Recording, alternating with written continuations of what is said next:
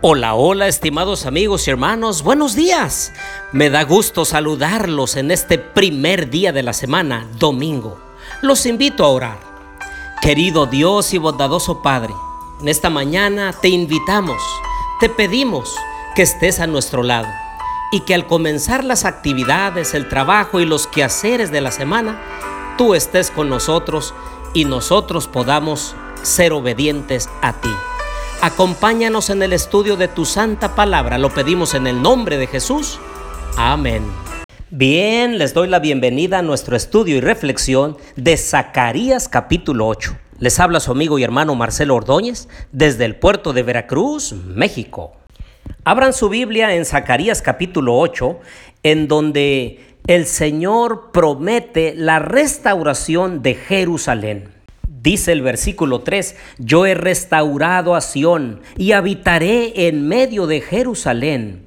Jerusalén se llamará ciudad de la verdad y el monte de Jehová de los ejércitos, monte de la santidad.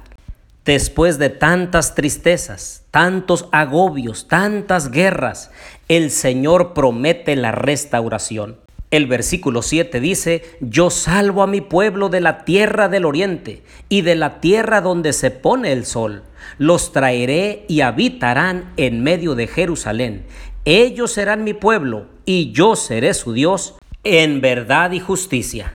Y una vez que el pueblo ha escuchado esa promesa de restauración total y de paz, entonces les dice en el versículo 9, cobrad ánimo, vosotros que oís en estos días estas palabras de la boca de los profetas. Y luego el versículo 10, porque antes de estos días no ha habido paga de hombre, ni paga de bestia, ni hubo paz para el que salía, ni para el que entraba a causa del enemigo. Y es que en los primeros años, tras el regreso de Judá, los exiliados sufrieron pobreza angustiante y constantes amenazas. Pero ahora que el pueblo está dejando su anterior desobediencia y está trabajando en la reconstrucción del pueblo, Dios promete bendiciones.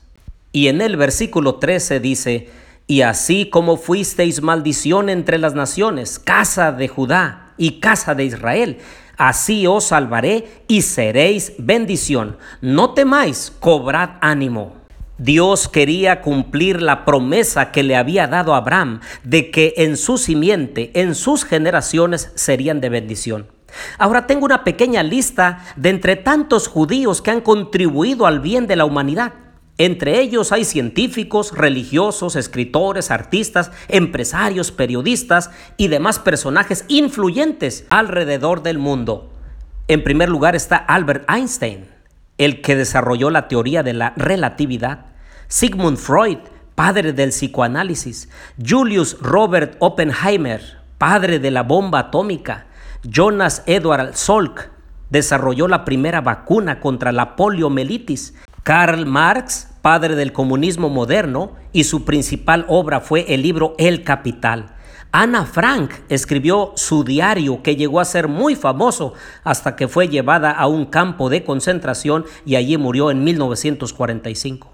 Norman Mayer, el creador del periodismo literario. Frida Kahlo, una artista muy importante de la historia y destacó por sus autorretratos surrealistas. León Trotsky, líder revolucionario que se enfrentó con Stalin, fue asesinado en México en 1940.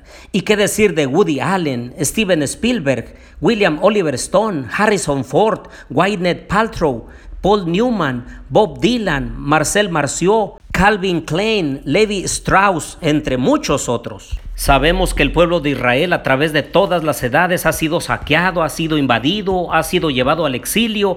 Hasta lo último, el 14 de mayo de 1948, Israel proclamó su independencia y ahora lo vemos restaurado y también influyendo positivamente en el mundo actual. Ese es nuestro Dios. Cuando Él promete, Él siempre cumple.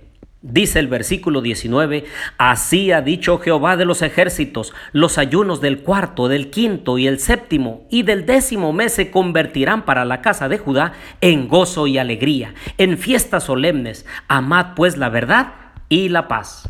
Y es que los ayunos del mes cuarto conmemoraban la brecha abierta en las murallas de Jerusalén por parte del ejército de Nabucodonosor en julio del 586 a.C., poco antes de la destrucción de la ciudad. Por otra parte, en el décimo mes conmemoraban el comienzo del asedio de Jerusalén por las fuerzas babilónicas en enero del 588 a.C en lugar de eliminar simplemente esos días de ayuno, que no se realizaban con los motivos y actitudes apropiados, de todos modos, Dios tiene siempre un plan mejor.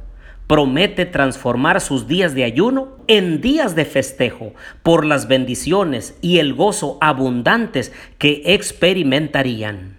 Esta es una razón más para confiar en nuestro Dios.